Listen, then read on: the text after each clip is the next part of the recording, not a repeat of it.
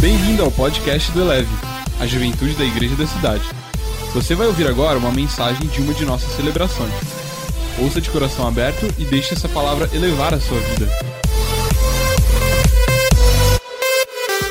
Eu hoje tinha uma tenho uma palavra para compartilhar com vocês em João, no capítulo 5, versículo 1 a 8. Alguém está preparado para ouvir a palavra de Deus hoje?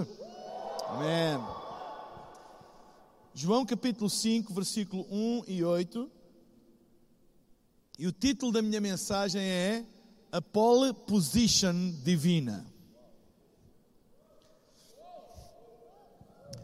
João capítulo 5, versículo 1 a 8 diz assim: Algum tempo depois, Jesus subiu a Jerusalém para uma festa dos judeus. Há em Jerusalém, perto da Porta das Ovelhas, um tanque que em aramaico é chamado de Betesda, tendo cinco entradas em volta. Ali costumava ficar grande número de doentes, inválidos, cegos, mancos e paralíticos. Eles esperavam o movimento das águas. De vez em quando descia um anjo do Senhor e agitava as águas. O primeiro que entrasse no tanque depois de agitada as águas, era curado de qualquer doença que tivesse. Um dos que estavam ali era paralítico, fazia 38 anos. Quando o viu deitado e soube que ele vivia naquele, naquele estado durante tanto tempo, Jesus perguntou: Você quer ser curado? Disse o paralítico: Senhor, não tenho ninguém que me ajude a entrar no tanque enquanto a água é agitada. Enquanto estou tentando entrar, outro chega antes de mim. Então Jesus lhe disse: Levante-se, pegue a sua maca e ande.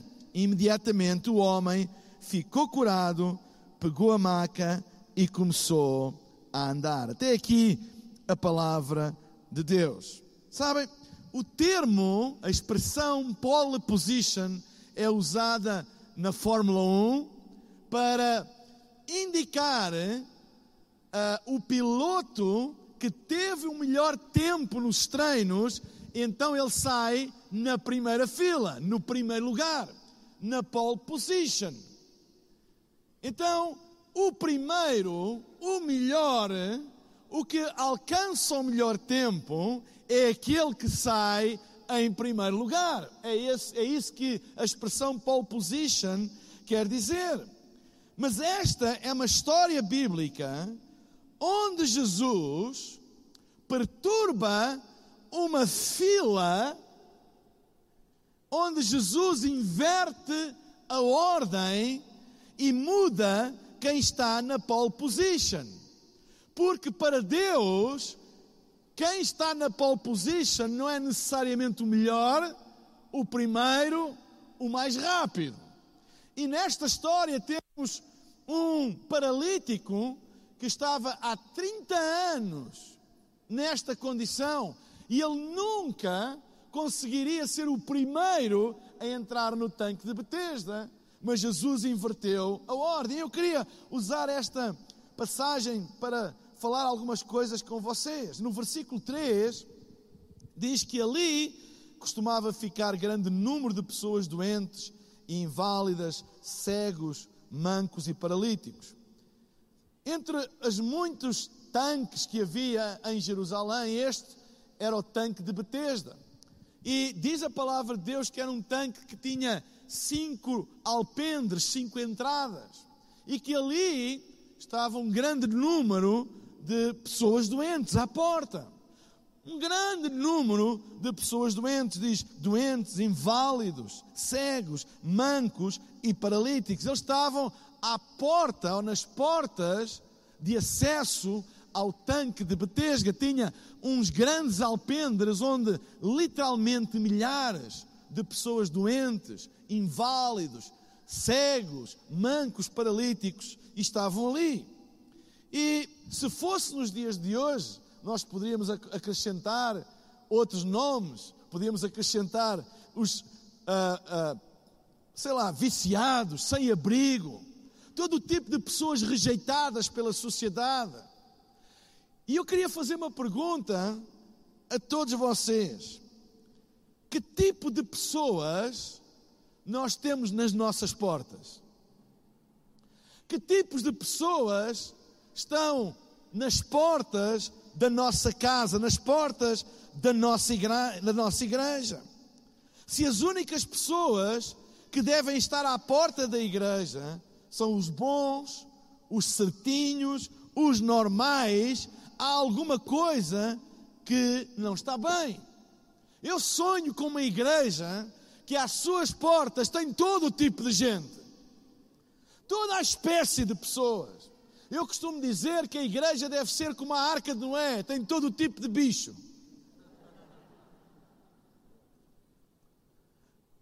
Que tipo de pessoas estão à nossa porta? Eu vejo uma igreja onde as pessoas mais improváveis aos olhos da sociedade, onde as pessoas rejeitadas são as pessoas que fazem fila para entrar pelas portas da casa de Deus.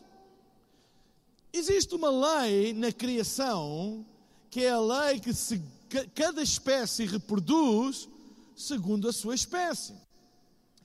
E muitas pessoas e muitos religiosos creem e acham que na igreja só devem estar as pessoas puras, as pessoas santas, as pessoas boas. E dizem, ah, porque cada um atrai segundo a sua espécie. E é verdade, este é um princípio. Cada um reproduz segundo a sua espécie e atrai de acordo com a sua espécie. É um princípio. Sabem, é por isso que muitas pessoas, interpretando mal qual é a espécie da igreja, muitas vezes fazem separação. E às vezes ouvimos falar de igrejas raciais, igreja para branco, igreja para negro igrejas nacionais, igreja para brasileiro, igreja para português, igrejas etárias, igreja para jovens, igreja para adultos, igreja para profissionais, igreja para artistas, igreja para empresários e todo tipo de diferenciação para a igreja. Mas eu quero vos dizer uma coisa: o plano de Deus não é esse. É evidente que cada igreja deve ter ministérios para alcançar, ajudar, cuidar das diferentes tipos de pessoas. Mas a questão é de que espécie é a igreja? Qual é a espécie da igreja? A espécie da igreja é da espécie de Cristo. A igreja não é da minha espécie, nem da tua espécie, é da espécie de Cristo. O ADN da igreja, o DNA da igreja é Cristo. O DNA da igreja não é o meu gosto pessoal, não é a minha preferência. O DNA da igreja é Cristo. E a pergunta é: então, se o DNA da igreja é Cristo, que tipo de pessoas a igreja deve atrair? Porque se cada um atrai de acordo com a sua espécie, e se a espécie da igreja é Cristo, que tipo de pessoas deve atrair? A Bíblia dá a resposta. A Bíblia fala em João no capítulo 2, versículo 14 e 15, diz o seguinte: Assim como Moisés no deserto levantou a cobra de bronze numa estaca, assim também o filho do homem tem de ser levantado, para que todos os que creem nele tenham a vida eterna. João capítulo 12, versículo 32 diz: E quando eu for levantado, diz Jesus, na terra, atrairei todas as pessoas a mim. Então, se a espécie da igreja, se o DNA da igreja é Cristo, que tipo de pessoas ela atrai? Todas as pessoas. Porque a Bíblia diz: quando Cristo é levantado, atrai todas as pessoas a Ele. Então deixa-me dizer uma coisa: um dos sinais da centralidade de Cristo numa igreja é o facto de atrair toda a espécie de pessoas. Às vezes eu ouço pessoas dizem assim: ah, lá na tua igreja tu tens este tipo de pessoas. Neste, na, na tua igreja tu tens esta espécie de pessoas. Que igreja é essa que tem este tipo de pessoas, esta espécie de pessoas? Ora, Deixem-me dizer uma coisa: uma igreja com Cristo no centro atrai todo tipo de pessoas. Quando Cristo é levantado, um dos sinais de Cristo ser exaltado no seio da igreja é atrair todo tipo de pessoas. E eu dou graças a Deus porque a igreja da cidade, aqui em São José de, dos Campos, Cristo é o centro desta casa. Cristo é levantado nesta casa. E sabem qual é o sinal? Não é nós falarmos muito, é o facto de todo tipo de pessoas ser atraída a esta casa. Jovens, adultos,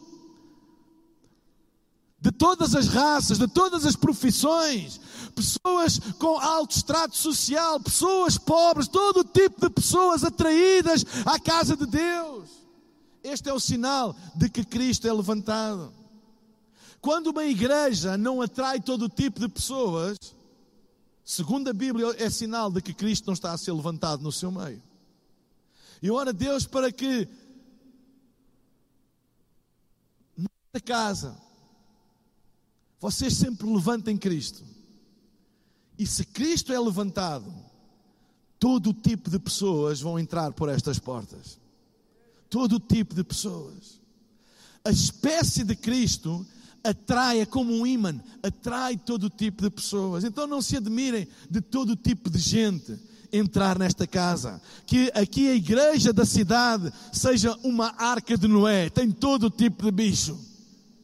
Todo tipo de pessoa, toda a espécie de pessoa, toda a raça, toda a nacionalidade. Pessoas com todo tipo de passados, com todo tipo de problemas que elas sejam bem-vindas a esta casa.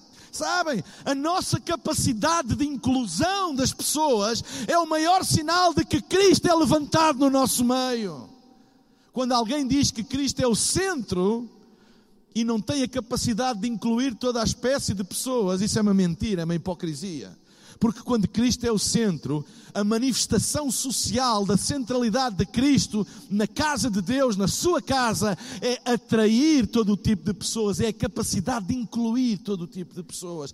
Não importa de onde tu vens, se tu estás aqui e tu te sentes inadequado, sentes que não és digno, deixa-me dizer-te uma coisa: és bem-vindo aqui nesta noite, és bem-vindo aqui a esta casa. Porquê? Porque Deus te ama e quando Jesus é levantado, Ele atrai todo o tipo de pessoas.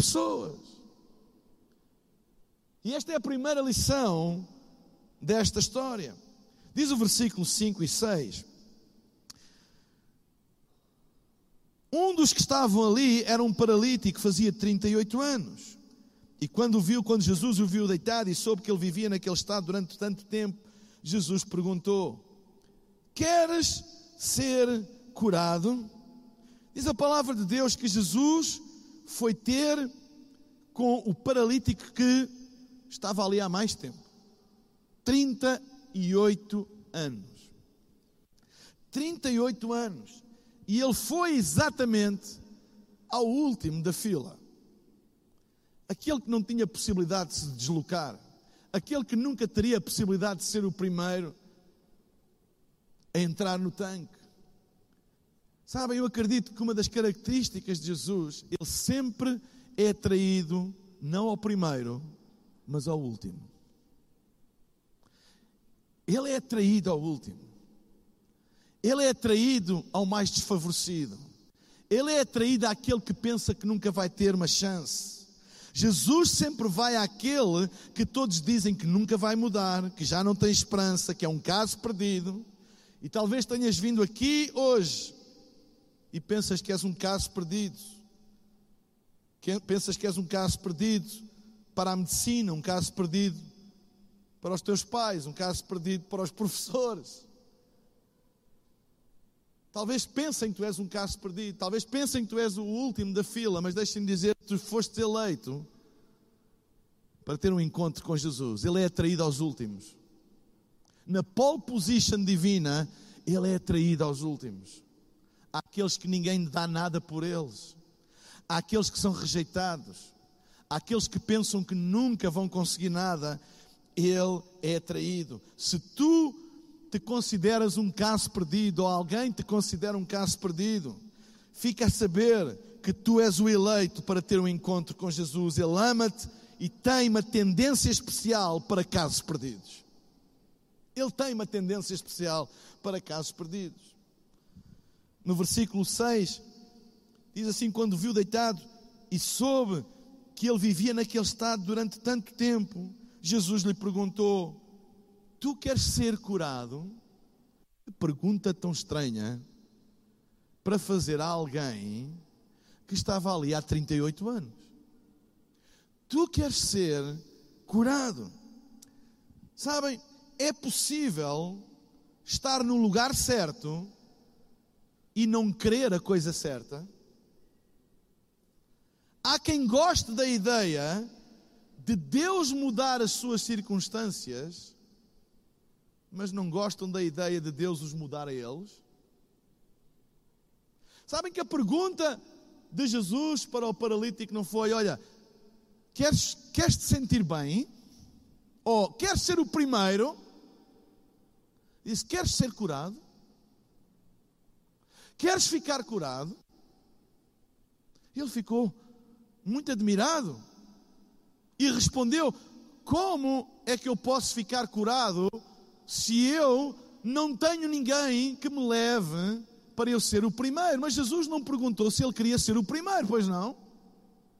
Jesus perguntou se ele queria ficar curado. Jesus não lhe perguntou se ele queria sentir melhor. Jesus perguntou-lhe: Queres ficar curado? A versão a mensagem coloca este texto da seguinte maneira: Queres ficar bom? Porque tu podes vir à igreja para te sentires melhor e não ficares bom. Há pessoas que vêm à igreja para se sentirem bem, para se sentirem consolados, para se sentirem confortados. E é bom, mas sabe, Jesus não quer apenas te confortar, Jesus não quer apenas te consolar, Ele quer transformar. A igreja não é apenas um local de consolo, é também um local de consolo, mas é sobretudo um local de mudança, de transformação. A igreja não é um local para nós virmos e passar um bom tempo e sairmos daqui, não é? Como que levar tipo um shot espiritual na veia e sair aqui todo animado. A igreja não é um local apenas para sair animado. Claro que saímos animados, mas a igreja é um local onde Jesus nos pergunta: Mas tu queres sair daqui animado ou queres sair daqui transformado? Tu queres sair daqui a sentir-te bem ou queres sair daqui mudado? Porque às vezes mudança e sentir bem não andam de mãos dadas. Porque às vezes a mudança é desconfortável. E o que Jesus estava a fazer era a mexer com o sistema de crenças deste homem. Porque o que ele estava à espera era que, sabem o que é que ele estava à espera? Ele estava à espera que alguém o levasse para ele ser o primeiro a entrar no tanque, certo? E quando Jesus lhe perguntou: Queres ficar curado? Ele pensou: Como é que eu posso ficar curado se eu não for o primeiro? E Jesus não disse: Olha, queres ser o primeiro. Jesus disse: Queres ficar curado? Porque Jesus estava prestes a mudar o seu sistema de crença. Jesus estava prestes a dizer: Tu não precisas de ser o primeiro, tu nem precisas de entrar no tanque para seres curado. Tu não precisas do tanque para nada para seres curado. Este paralítico estava junto com outros com situações similares que lhe davam um senso de normalidade no meio da disfunção. Ele já estava tão habituado a, olha, eu nunca sou o primeiro a entrar. Ele estava convencido que ele nunca iria ser curado. Eu faço ideia às conversas que ele tinha com as outras pessoas em situações parecidas com a dele, dizem isto é sempre a mesma coisa, eu vou continuar assim, nada vai mudar.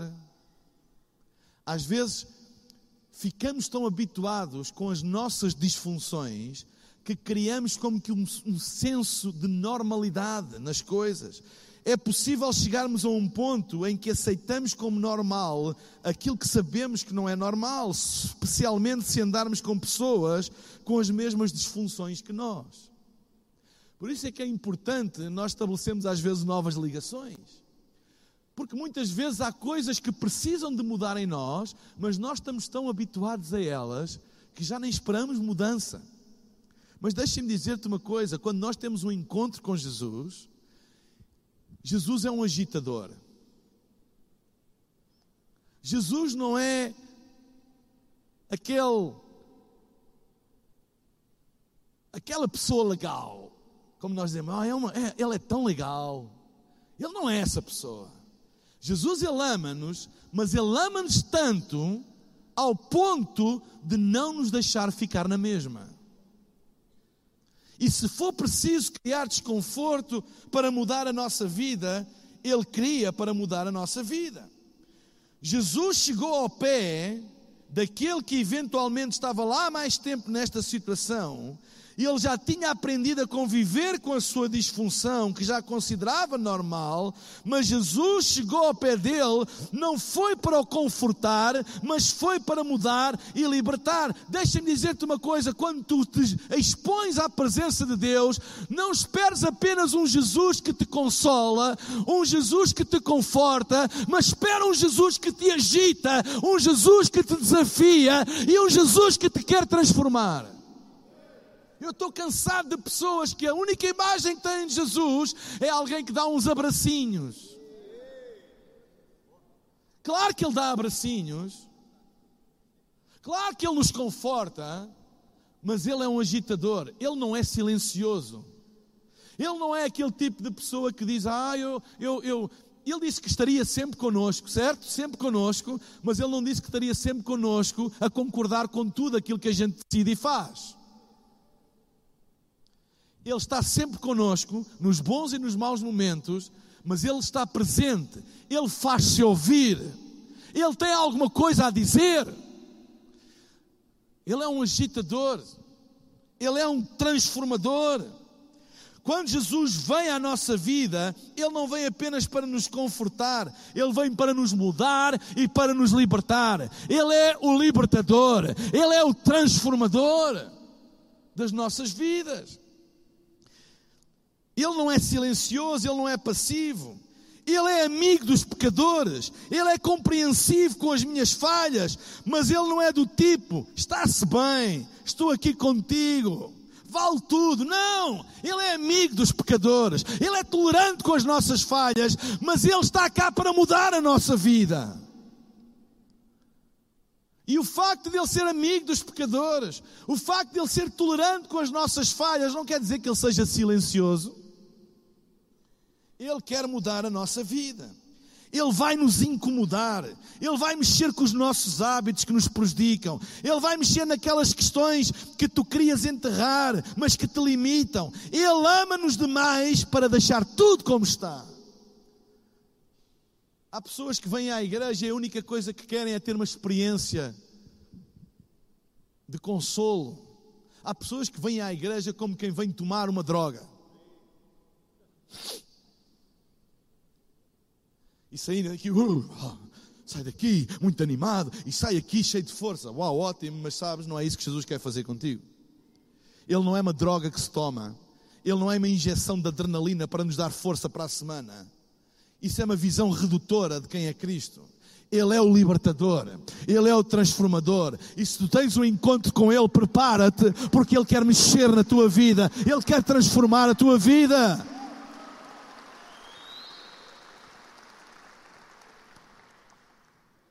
Jesus hoje não está aqui apenas para te fazer sentir bem. Ele tem uma pergunta bem específica para cada um de nós. A questão é: tu queres te sentir bem ou tu queres ficar bom? Tu queres te sentir animado, consolado ou tu queres ser transformado? E essa foi a pergunta que ele fez. O que é que tu queres? Tu queres ser curado? Porque se tu queres ser curado, eu vou mexer com o teu sistema de crenças.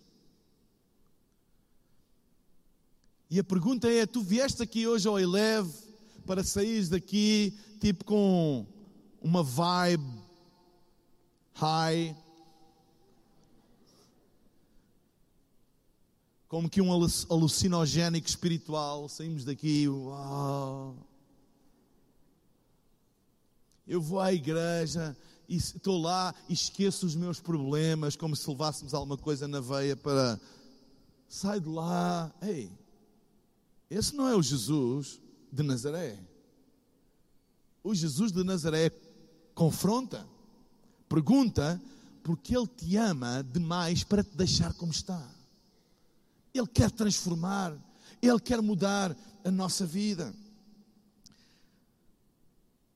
O versículo 4 diz: De vez em quando descia um anjo do céu do Senhor e agitava as águas. O primeiro que entrasse no, tanque depois de agitar as águas era curado de qualquer doença que tivesse. É interessante que nas traduções mais modernas o versículo 4 não aparece.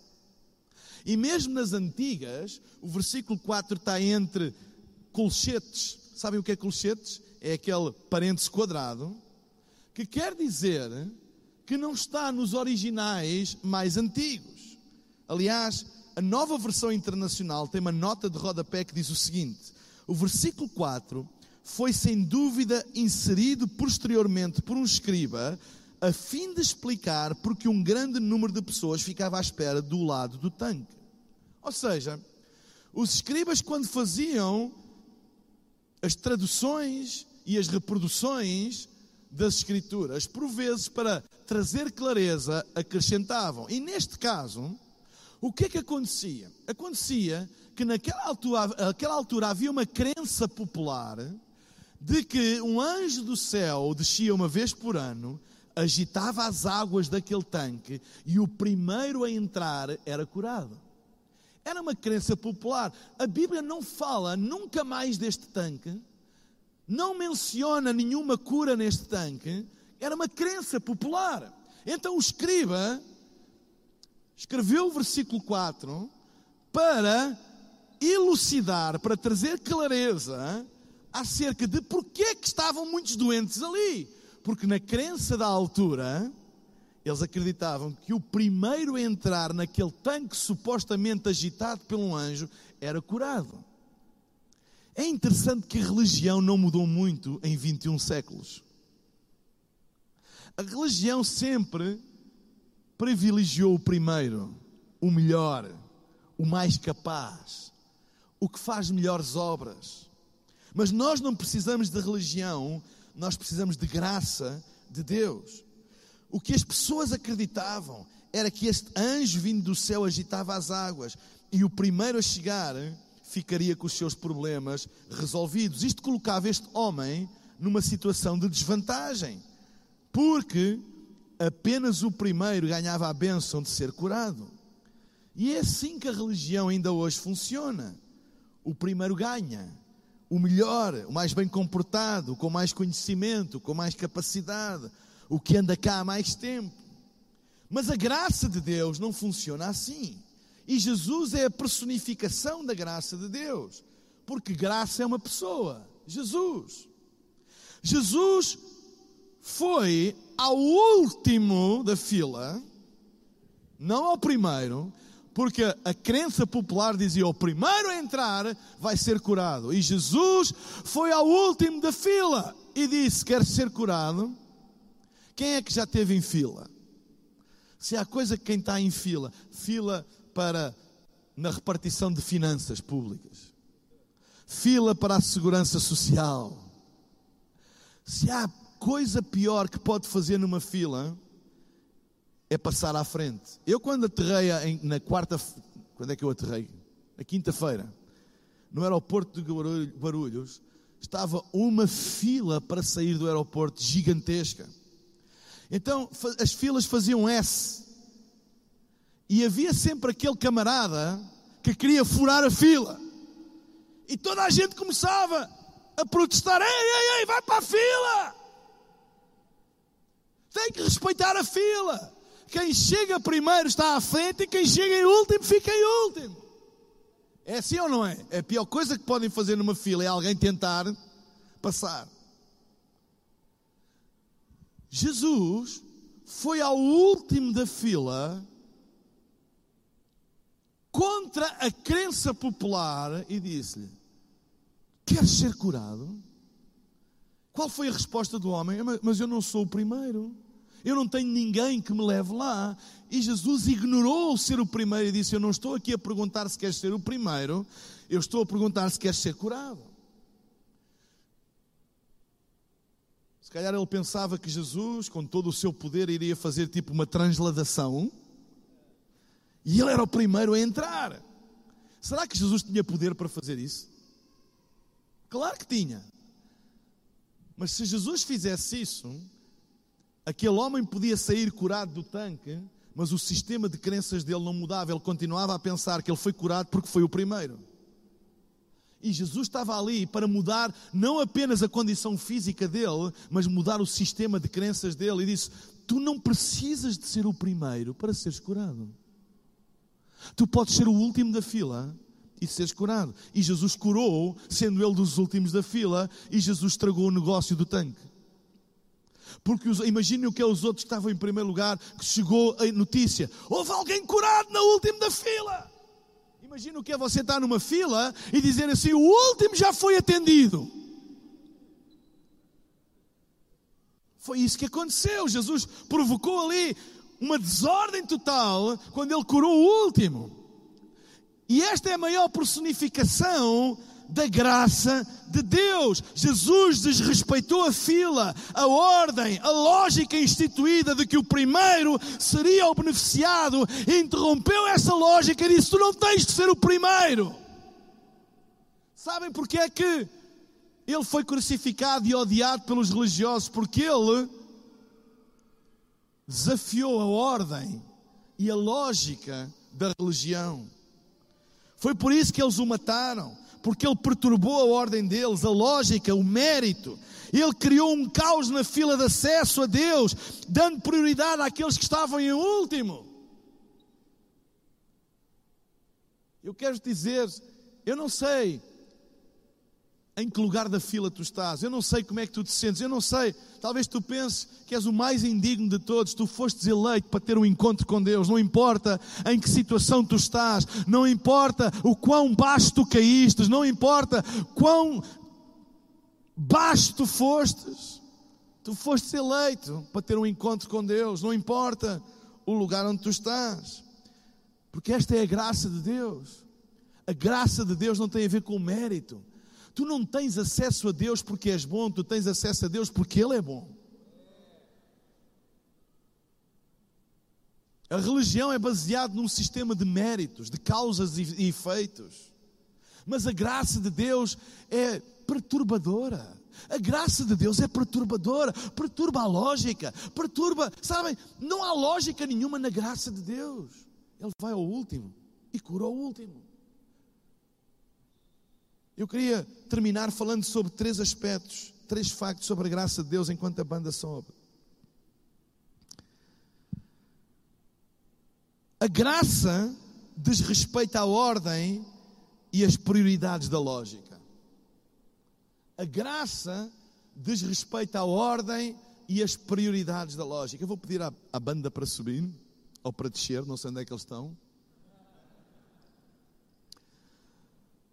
Diz respeito à ordem e à prioridade da lógica. A graça de Deus não funciona de acordo com a nossa lógica. A nossa lógica diz que quem tem mérito chega em primeiro lugar, que quem tem mérito tem mais oportunidades, que quem é bom chega mais longe. Esta é a lógica da nossa racionalidade. Mas a lógica da graça de Deus não é esta. A graça de Deus é desconcertante. A graça de Deus desrespeita a ordem e as prioridades. A graça de Deus é colateral. Quem conhece a história de Paulo e Silas na prisão? É uma história incrível.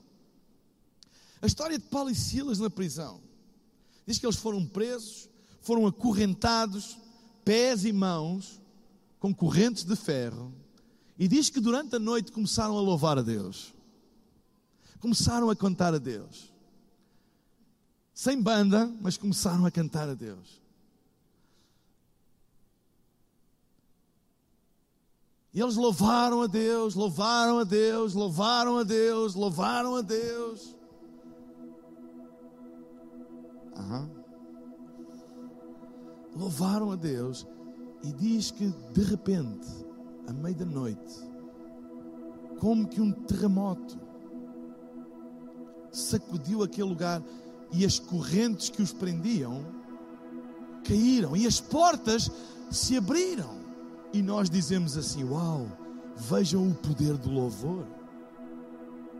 Alguém louvou a Deus no meio de circunstâncias adversas e Deus manifestou-se no meio do louvor, libertando-os da prisão, abrindo as portas da prisão, quebrando correntes. Uau, é verdade. Mas há uma outra parte do texto que é muito intrigante.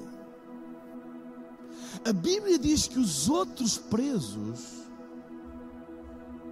que não cantaram, que não louvaram, diz que as correntes deles também caíram. E as portas também se abriram. Espera aí. Eu pensava que a libertação era fruto de eu mesmo no meio das dificuldades louvar a Deus. Mas esta passagem mostra que ele não apenas libertou aqueles que o louvaram, como libertou aqueles que não o louvaram. Foi colateral. Influenciou mesmo aqueles que supostamente não tinham direito a ser libertos, que da boca deles não saiu uma única canção de louvor. Que graça é esta?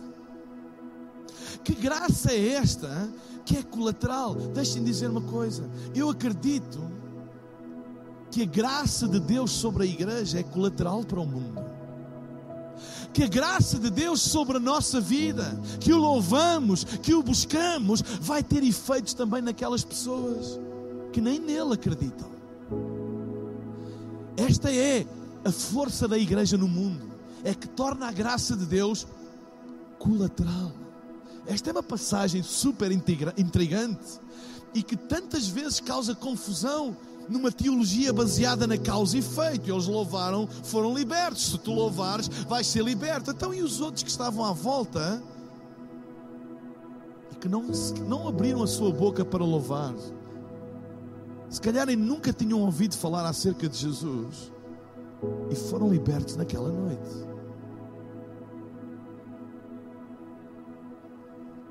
Graça misteriosa é esta? Que alcança não só aqueles que fazem aquilo que a Bíblia diz para fazer, mas é suficientemente desconcertante que é capaz de abranger todos, mesmo aqueles que não fazem nada para merecer. minha vida. Há tanta coisa que eu sou bafejado e beneficiado pela graça de Deus que eu sei que eu não tenho mérito absolutamente nenhum. Mas este é o mistério da graça de Deus. Talvez tu tenhas vindo aqui hoje e sentes que és o último da fila, que não mereces. Que já fizeste coisas ruins demais e que se calhar Deus já não tem os seus olhos virados para ti.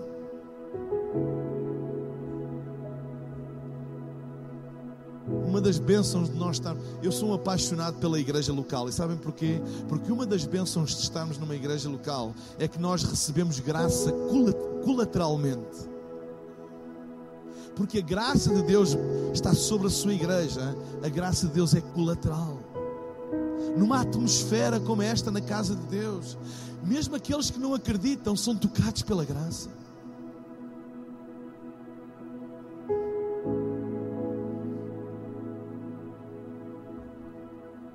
Quando Saulo, a caminho de Damasco, teve aquele encontro com Jesus, foi um encontro com a graça.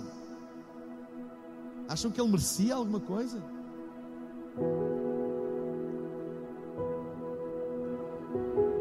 Jesus no tanque de Betesda estava a dizer àquele paralítico e a todo mundo: Tu não precisas de ser o primeiro para seres tocado pela graça de Deus.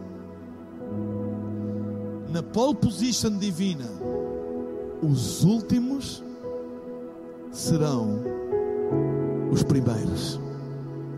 Ele estabeleceu uma nova pole position. A pole position da religião é o primeiro, é o primeiro. O que tem mérito é o primeiro. Jesus estabeleceu uma nova pole position. Os últimos serão os primeiros. E foi por isso que ele foi crucificado. Porque isto não cabia na lógica da religião. Mas eu dou graças a Deus. E eu oro a Deus para tu dares graças a Deus hoje. Porque a sua graça transforma últimos em primeiros. Talvez tu te sintas o último. Então deixa-me dizer: se tu te sentes o último, tu estás na pole position divina.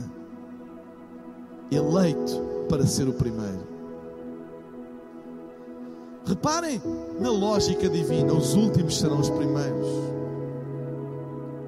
Das fraquezas ele faz força. Ele usa os que, os que não são para confundir os que são, os fracos para confundir os fortes, os ignorantes para confundir os sábios. Esta é a pole position divina. Talvez a vida não tenha sido justa para ti. Talvez tu vivas rodeado de circunstâncias das quais tu não escolheste. E às vezes perguntas, Deus, porquê? Porquê? Se as circunstâncias te empurram para o último lugar, sem saberem, elas empurraram para a pole position divina. Então, não reclames, não lamentes, mas se a vida te empurrou para o último lugar, hoje levanta as tuas mãos aos céus e diz obrigado, porque eu estou na pole position divina, onde os últimos serão os primeiros, onde aqueles que menos merecem são bafejados pela graça, onde aqueles que toda a gente rejeita são escolhidos por Deus. Bem-vindos à pole position divina, onde os que menos merecem são os que saem em primeiro lugar. Elevou sua vida? Compartilhe. Se você quer tomar uma decisão por Jesus, ser batizado, servir no Eleve ou saber algo mais, acesse elevesuavida.com ou envie um e-mail para juventude@elevesuavida.com. Que Deus te abençoe.